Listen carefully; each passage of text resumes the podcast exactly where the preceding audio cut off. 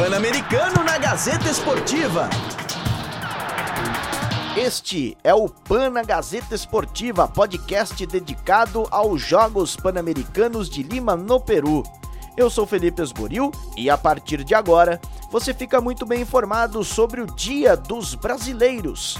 Chico Barreto conquistou o ouro na ginástica artística ao lado da prata de Arthur Nori na barra fixa. Caio Souza nas paralelas conquistou a prata e Flavinha Saraiva conquistou o bronze no solo.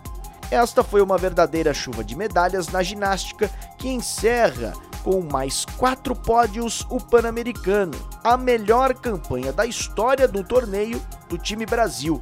Foram 11 medalhas, 4 de ouro, 4 de prata e 3 de bronze.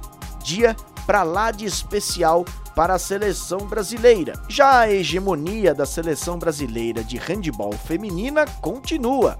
A última derrota aconteceu em 1995 e neste PAN, em Lima, não houve derrota. Ou melhor, conquista de ouro aconteceu mais uma vez. É o sexto título consecutivo destas meninas, a maior sequência de vitórias do país na história do Pan-Americano. Mais um grande resultado para o time Brasil. Esta e outras notícias você encontra no site gazetaesportiva.com, muito além dos 90 minutos. Pan-Americano na Gazeta Esportiva.